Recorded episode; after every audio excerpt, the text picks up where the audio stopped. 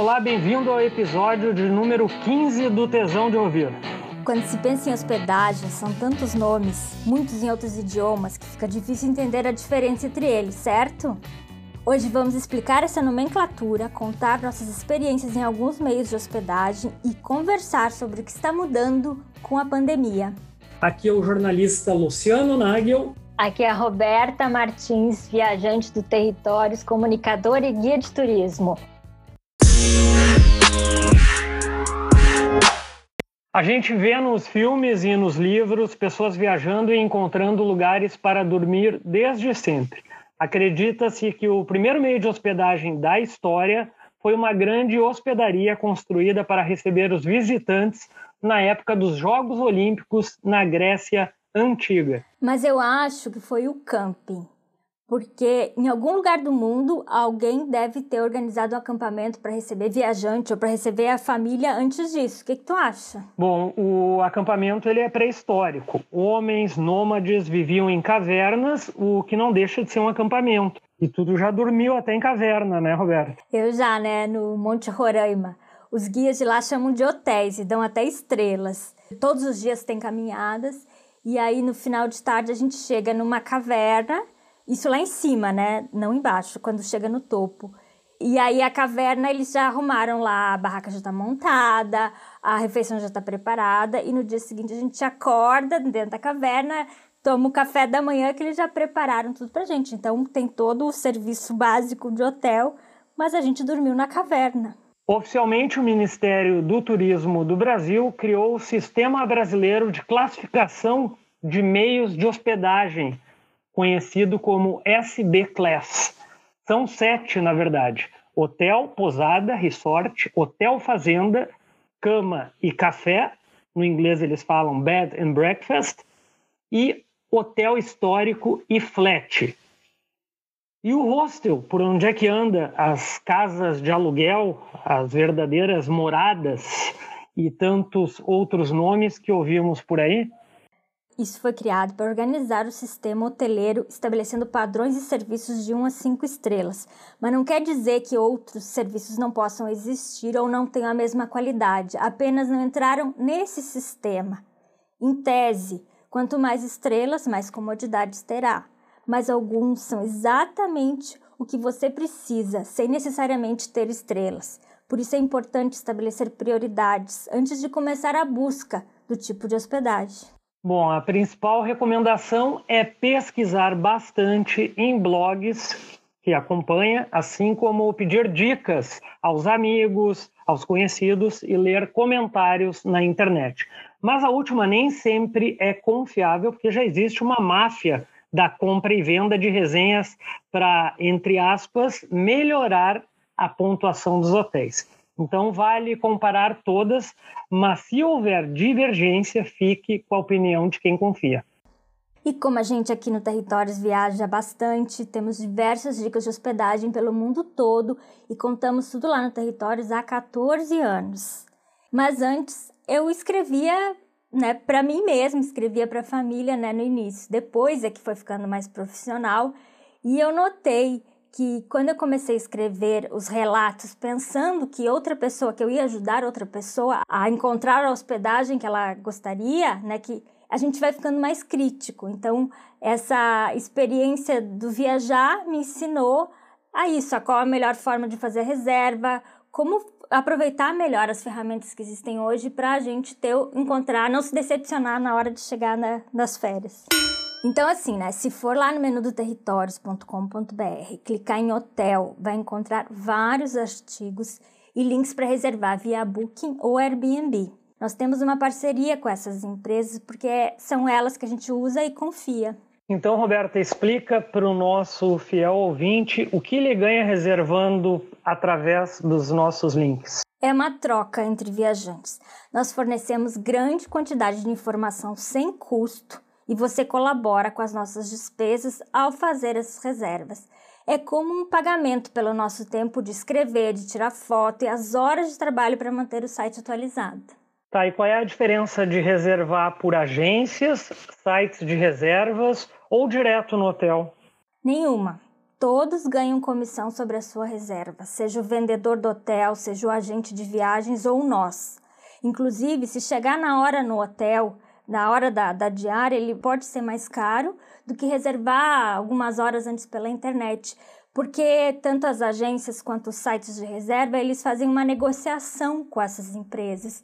Então, pode ter nessa negociação um custo menor do que o que chegar na hora tabelado. E se o problema é tempo ou vontade de pesquisar, que nem todo mundo gosta, eu adoro ficar pesquisando, mas não é todo mundo que gosta. O agente de viagem é a pessoa que vai te ajudar a fazer isso e vai cobrar se tu quiser uma coisa bem personalizada. E outra alternativa é perguntar diretamente para mim nos vídeos mensais disponíveis para membros do plano Tesão. As assinaturas estão disponíveis no catarse.me barra territórios. E agora você, ouvinte, vai ouvir algumas dicas. Tipo de hospedagem escolher? Bom, depende do seu interesse. Por exemplo, se quer uma cama para dormir e um lugar apenas para tomar banho, tem hotel e pousada simples, quarto do Airbnb, motel nos Estados Unidos, também é muito comum na beira de estrada, e o bed and breakfast, se fizer questão do café da manhã, por exemplo. Se comodidade e privacidade for o requisito principal, hotel ou pousada com mais estrelas, resort e flat para estadias mais longas.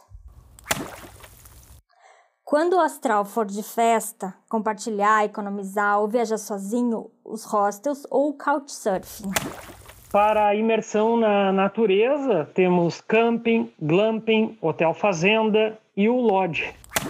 Quer algo mais, ser surpreendido ou nem precisar sair da hospedagem, tem o resort, hotel de charme, hotel fazenda, hotel histórico. Bem, os conceitos se misturam, né, quando a gente pensa na experiência é, que a gente falou em vários em, desses nomes todos, é um monte de nome, alguns significam a mesma coisa e só trocam o nome, outros mudam pequenos detalhes, por exemplo, de posada para hotel, é, o que diferencia é, é, o andar. Uma posada, pela lei brasileira, não pode ter mais de três andares. Então, são detalhes muito simples para ter toda essa complexidade né, que a gente não sabe na hora de escolher. Que é um exemplo, é, lá na Austrália, eu fui ficar num hostel, Uh, procurei pela internet um hostel legal na beira da praia e tal, e cheguei lá e me surpreendi, era um resort. Porque era a estrutura na beira da praia, era praticamente uma praia privativa, e, e era, tinha tudo ali, né? Grande, um monte de espaço, um monte de ambiente, mas todo mundo podia usar tudo. A diferença é que tinha quem pagou pelo hostel fica num prédiozinho onde todo mundo compartilha os quartos. Quem pagou mais pelo quarto fica num quarto privativo. Quem pagou pela suíte Mega Master Blaster fica na Mega Master Blaster. E eles oferecem também vários serviços de passeios, de outras coisas, atividades, só que tu vai pagando a parte. Mas a estrutura é a mesma e foi muito legal assim ficar nesse nesse resort em Kulangata. Então, para diferenciar um pouquinho o que, que é resort, né? O resort ele é igual a um hotel, só que ele oferece isso, as atividades, e alguns é all inclusive ou não, é inclusive é pensão completa, que tu chega lá já tá tudo café, almoço e janta. E, e tem as atividades, tem lugares que tu entra numa praia e não, não sai mais, não precisa, porque tem tudo ali. Mesmo que o lugar seja afastado, estão todos os serviços, atividades de ginástica, esportivas e tal. Então eles pensam em tudo, muito mais do que só a hospedagem. E já o hostel é aquela coisa do compartilhar mas isso também está mudando. Porque tu pode ficar, alugar um, um quarto privativo, uma suíte, ou só o quarto e compartilhar o banheiro. E o legal de ficar em hostel é essa coisa justamente de compartilhar coisas. Quando eu viajo sozinha, eu adoro ficar em hostel justamente por isso, porque eu não estou sozinha, eu sempre conversando com outras pessoas. Quase sempre tem uma cozinha comunitária, o lugar para ver TV é comunitário, um bar, coisas assim tu acaba ali fazendo as amizades para curtir a viagem junto. Ou não, simplesmente para economizar, porque ele é muito mais barato do que um hotel. Sobre o Couchsurfing que tu tinha falado, Roberto, é uma opção fácil e bastante econômica de se viajar. Né? Na verdade, quer dizer navegando nos sofás, né? Eu, na época, morava na Alemanha e acabei fazendo, escolhendo esse Couchsurfing e escolhi o destino Amsterdã para viajar. E realmente foi uma experiência surpreendente, né? Bom, tu acaba navegando no site, tu tem acesso aos dados pessoais da pessoa que vai te hospedar, além de fotos e depoimentos de outros turistas ali que já se hospedaram na casa do anfitrião. O que vale a pena, assim, em questão de economia, é que é gratuito, tu não acaba gastando dinheiro com isso, né? A pessoa te recebe voluntariamente e tu acaba convivendo com esse local, com essa pessoa durante um, dois, três dias. Eu ainda não me arrisquei, né? Porque acho que eu, nesse, eu confio mais no, no Airbnb, confio mais no, no, pagando, que é também parecido, porque o Airbnb tu também pode ficar no sofá da casa de alguém. Mas eu sempre acabei preferindo um quarto privado na casa de alguém pelo Airbnb. A diferença do Airbnb é que tu paga, né? É, para esse tipo de hospedagem. Só que ela tu pode. O Airbnb tem casas, né? Que tu não, nem vê o dono. Tu simplesmente quando negocia, vai lá, pega a chave e entra com, por dois, três dias, que é, é o mesmo da casa por temporada. Só que a casa por temporada geralmente tem tem dias mínimos. O Airbnb, acho que é dois dias, já dá um dia, já dá para ficar. E, e tem essa, tu pode alugar um quarto, tu pode alugar a casa junto com alguém, tu pode alugar um sofá, depende. Aí tu pode alugar, tem gente que coloca a barraca no, no pátio, no quintal, e aí tu pode alugar aquela barraca do, do pátio, a rede, né? Então é mais infinitas possibilidades, né? O que quiser alugar lá é só procurar dentro do site Airbnb. É, pelo Airbnb é bom. Eu gostei, eu tive uma experiência no Chile, em Coquimbo, eu aluguei um apartamento num condomínio à beira-mar durante cinco dias, né? E nem vi o proprietário do, do apartamento, apenas me entregaram a chave, um empregado me entregou a chave e eu devolvi depois que eu fui embora, né? Eu já fiquei em São Paulo, que eu, as idas a São Paulo acabam sempre sendo a trabalho, né? E aí eu já fiquei, quando eu quando eu quero me concentrar, assim, não quero ficar cruzando muito com outras pessoas, eu prefiro ficar num, num quarto do Airbnb. E, e, já fiquei várias vezes, foi super, sempre foi muito legal, né? E essa aqui, eu, eu lembro, das, assim, alugar como casa e tal, eu lembro a minha infância, sempre foi assim, né? Foi a minha primeira experiência de hospedagem, foi casas de aluguel, que a gente alugava em Santa Catarina ou, ou aqui no Rio Grande do Sul, no litoral, para passar as férias de verão, alugava por um mês. E isso antes era casa de aluguel, hoje o Airbnb é muito melhor. A gente tinha que ir na imobiliária, pesquisar antes, era uma função. A internet facilitou totalmente a vida. Então, quando a gente fala em hotel, né, ele tem vários tipos que fica semelhante, que tem o hotel histórico, que é dentro de uma construção histórica, e as estrelas que dependem a, a, os serviços que ele presta, o hotel fazenda, que é dentro de uma fazenda, o hotel de charme, que ele é mais, ele é pequenininho, mais intimista, para poucos hóspedes, mas tem serviços de luxo. E aí eu tenho uma experiência de um hotel cinco estrelas no Quênia, em Nairobi, onde me incomodou aquele luxo todo. Eu não eu gosto pela experiência, não pelas estrelas ou pelos serviços, é o que que tu está envolvido. E eu tava cheguei de viagem, estava cansada só queria descansar naquele momento, só queria, na verdade, uma cama e um banho quente. E ficou o tempo inteiro alguém me incomodando, alguém batendo na porta ou telefonando, avisando de alguma coisa. Então era tanto serviço que aquilo me sufocou, assim. Tal hora eles batiam lá, ah, tá na hora de fechar a janela e botar a tela, porque começam a entrar os mosquitos. Ah, tá na hora de trocar o travesseiro, porque anoitecer a gente gosta de botar um travesseiro mais confortável. Ah, tá na hora de dar a decoração de não sei o quê eu tive que botar aquele aviso na porta para a pessoa não entrar, porque toda hora tinha alguma coisa que eles queriam fazer de tudo para minha estadia ser maravilhosa, mas na verdade estavam me incomodando. Então, isso depende do que que do que que a gente quer, né? Para pagar para um hotel super caro, tu tem que querer aquilo, né? Naquele dia eu não queria, eu me incomodei, embora seja um hotel maravilhoso. E outro tipo é o, o lodge. O Lodge, ele é igual, ele pode ser um Lodge cinco estrelas ou pode ser um, um estrela, pode ser simples. A diferença é que ele fica dentro de um parque nacional, dentro de uma reserva, de um lugar de proteção. Aí eu conto, né? A minha melhor experiência de luxo da vida foi num Lodge. Também no Quênia, na reserva Masai Mara, que é o melhor lugar para fazer safari no mundo, onde tem mais variedade de animais. E eu tava num lugar que era uma barraca. Era uma tenda, né, de lona, que de um lado eu olhava e tinha e tinha um, um leopardo, do outro tinha um lago cheio de hipopótamos. E eu tava numa barraca, mas quando tu entrar, aquela barraca tinha uma estrutura, era, era, enorme. Ela tinha duas peças, tinha banheiro com banheiro e água quente, tinha obras de arte, tinha sofá, tinha uma cama enorme, assim, então tinha muito espaço, assim. Então, quando se fala, eu fiquei numa acampada em Masai Mara, tu não acredita que esse luxo que era todo eu nunca tinha imaginado. E não só isso, o atendimento das pessoas. Porque enquanto nesse outro hotel as pessoas estavam cheias de cuidados, era uma coisa impessoal, nesse lugar os funcionários eram todos locais, tinha todo esse conceito de preservação, de preservar o ambiente, e as pessoas te tratavam assim de um jeito. Se permitisse, é claro, se eu, se eu me fechasse, mas eu geralmente me abro, quero conversar, quero saber das pessoas. E eles são muito humanos, assim. É, por exemplo, era o aniversário do chefe que fazia o café da manhã.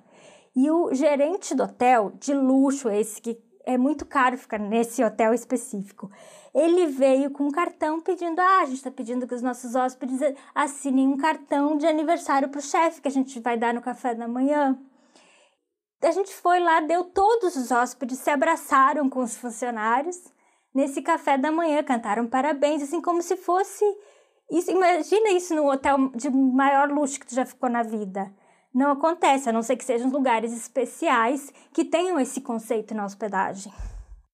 Falando nisso, Roberta, a gente está gravando aqui e eu estou recebendo algumas mensagens e tal, e muitas pessoas perguntaram qual é a diferença de lodge e glamping. Um lodge pode ser glamping. Glamping é uma barraca. E o lodge pode ser barraca, como pode ser casa, pode ser prédio, pode ser qualquer outra estrutura. É o lodge ele está dentro de uma reserva natural. O glamping pode estar na praia, o glamping pode estar no, no deserto, em qualquer lugar que alguém criou essa estrutura. E ele é uma barraca, mas é uma barraca onde tu vai dormir numa cama. Tu vai ter, por exemplo, aqui no Brasil, tem dois lugares que eu já me hospedei, três lugares que eu já me hospedei como glamping. Em Ilha Bela, é uma, um hostel que tem essa opção de ficar em glamping é, outro que eu já fiquei é, no Jalapão, que tu fica acampada num lugar maravilhoso na natureza, são barracas de lona, só que quando tu entra na barraca, a barraca é fixa. Eles deixam ali camas de madeira, tem armário e tem uma construção atrás que é o banheiro. Então, tu não precisa ir no mato para ir no banheiro. O glamping mais luxuoso aqui do Brasil foi ali em Cambará do Sul, que foi o primeiro criado nesse estilo. Muito legal, tem lá no site o meu relato. E outro também que é Lodge, no Amazonas, aquelas hotel de selva que eles chamam, também pode ser Lodge. Esse que eu fiquei era que a gente fica naquelas cabanas que, que tem de palafita, né, com 15 metros de altura, com passarelas conectando as outras casinhas e a, e a recepção do hotel e as outras áreas, porque quando a gente, quando a água sobe no, no inverno, sobe 15 metros de altura por causa das chuvas. Então a gente fica ilhado na cabana e quando não é época de chuva, tu tem que descer 15 metros por escadas para chegar na terra firme. Mas é uma experiência incrível. E falando nisso, eu adoro acampar também pela experiência de estar perto da natureza. E ano passado eu tive uma experiência sensacional que para mim é o melhor jeito de acampar, melhor do que do que glamping também. O carro já vinha com a barraca em cima. Para ser melhor, só faltava a opção que vinha com banheiro junto. Isso, esse eu não tive. Mas era assim, puxa, abria ele todo e atrás puxava gavetas e tinha toda a estrutura ali. E aí, de noite, na hora de dormir, só puxava o teto e saía a barraca montada. Não, não tinha. Era só puxar a escada e tava a barraca ali. E aí a gente ficou viajando de carro por, pela Namíbia, parando em vários lugares, dormindo sempre em campings.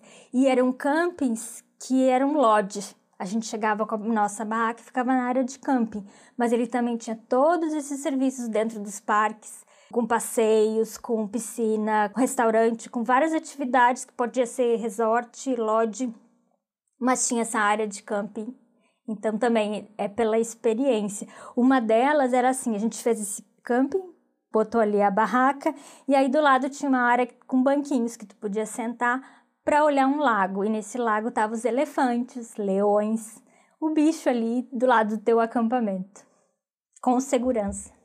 É, Roberta, falando em hotéis, cinco estrelas, luxos, eu estava pensando aqui, eu não tinha me lembrado se eu tinha conhecido ou não, porque é muito caro, né, para a gente ficar, mas eu me lembro eu trabalho para Palestina e para Israel, e eu fiquei em hotéis de luxo lá em Ramallah, na Palestina, um baita de um hotel que era folhado a ouro por dentro, brilhava muito, e também em Tel Aviv, na beira da praia de Tel Aviv, também muito bonito o hotel, mas foi a trabalho, né, com tudo pago.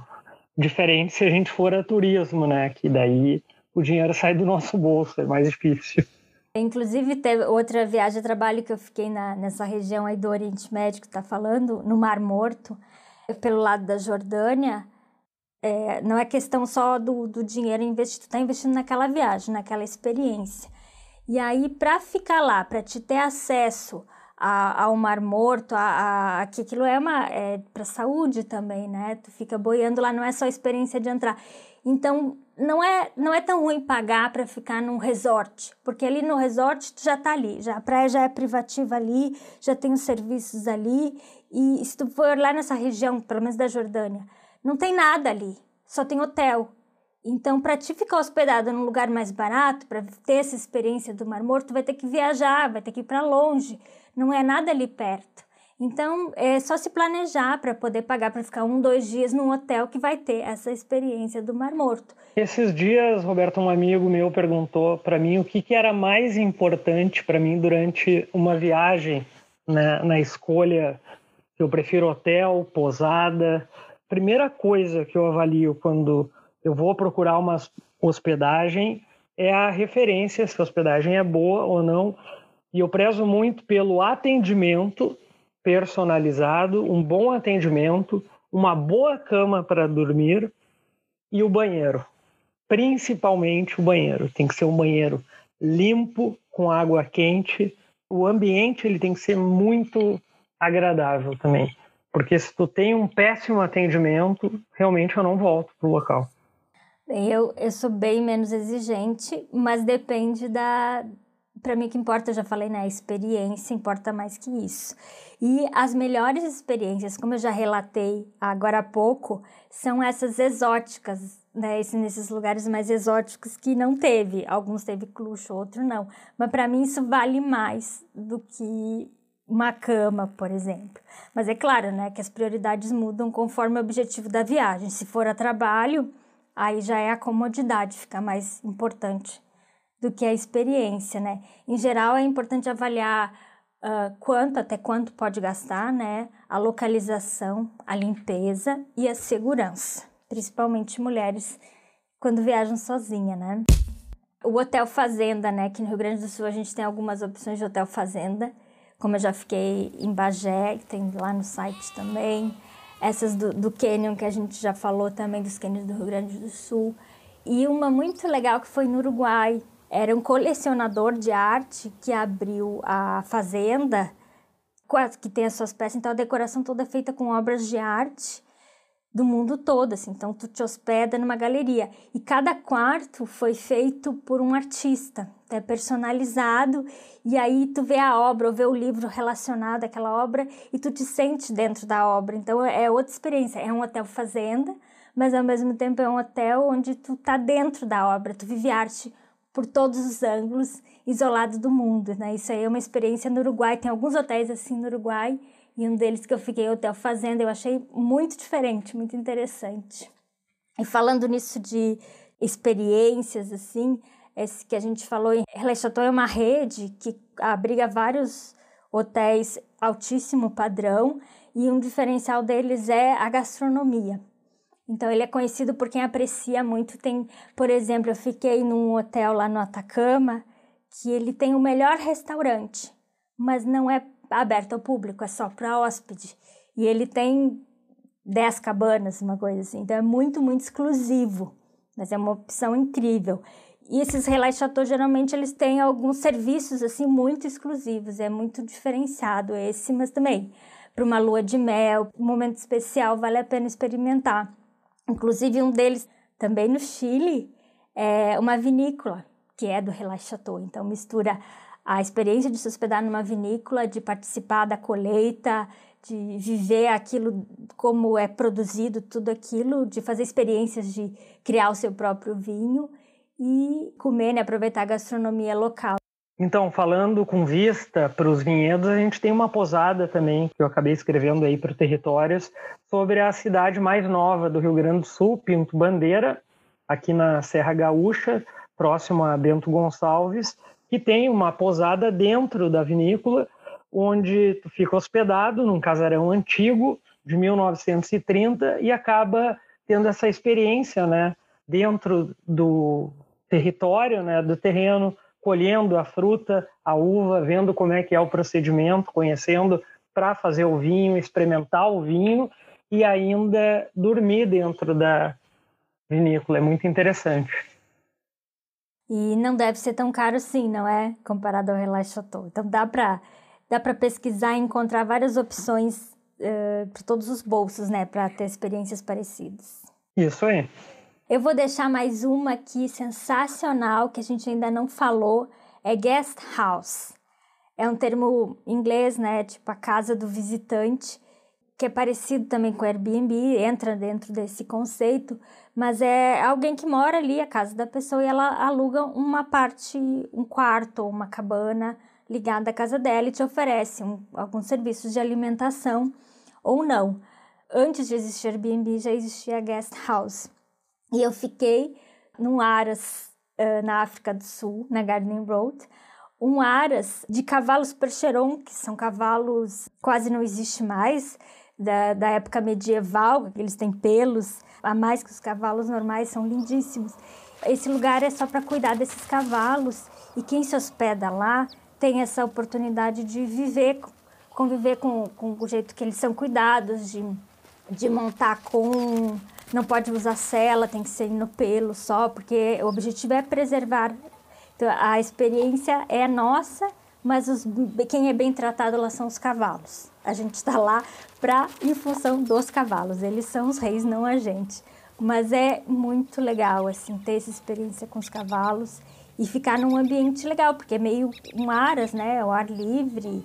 E era tudo muito bonitinho, assim, eu gostei muito da, dessa experiência na África do Sul, que a gente vai geralmente fazer safari e ver os bichos africanos, eu fui ter essa experiência com cavalos europeus, foi muito inusitado. E você, ouvinte, deixe a sua opinião no territórios.com.br barra podcast. O que é mais importante na hora de escolher a hospedagem? Onde foi a sua melhor experiência?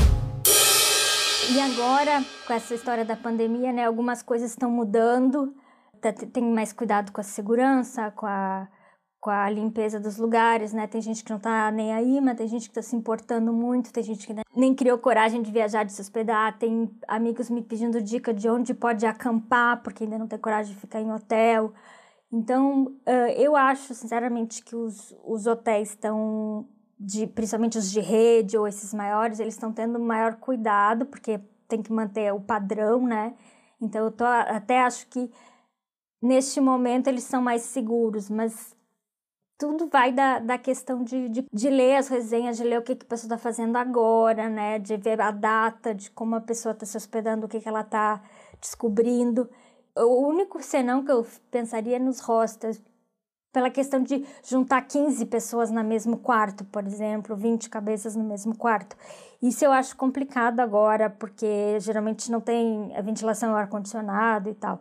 Então, eu acho que ainda dá para ficar em hostel, mas tem que cuidar as pessoas que vão ficar perto de ti na hora de dormir. Então, isso aí eu acho que é um cuidado que eu não tinha antes, eu vou começar a ter agora. E aí eu escrevi um texto lá no site que diz assim: reduza os riscos de viajar na pandemia que eu fiz uma pesquisa do que que recomendam, o que, as pessoas estão fazendo e o que, que os hotéis estão fazendo, assim, como um guia de como, para poder viajar, como reduzir os riscos. Então tá lá no site. Era isso por hoje. Vou escrever um texto no Territórios deixando os detalhes e diferenças de todas essas nomenclaturas que a gente falou aqui hoje para quem quiser saber mais. E eu não sei qual plataforma você está ouvindo Tesão de Ouvir. Algumas permitem deixar estrelinhas e comentários. Então, se você ouviu até aqui é porque gosta da nossa companhia. Demonstre isso avaliando. E não esqueça de enviar sua sugestão para arroba blog territórios ou arroba Luciano Nagel no Instagram ou Twitter. Qual é o próximo tema? O nosso próximo tema vai ser viagens de carro. Principalmente essa época aí, como a gente já falou da pandemia, tem muita gente querendo viajar de carro, então a gente vai trazer as nossas experiências pelo Brasil de carro. Era isso então, até a próxima quinta-feira. Ficamos por aqui, um grande abraço para vocês.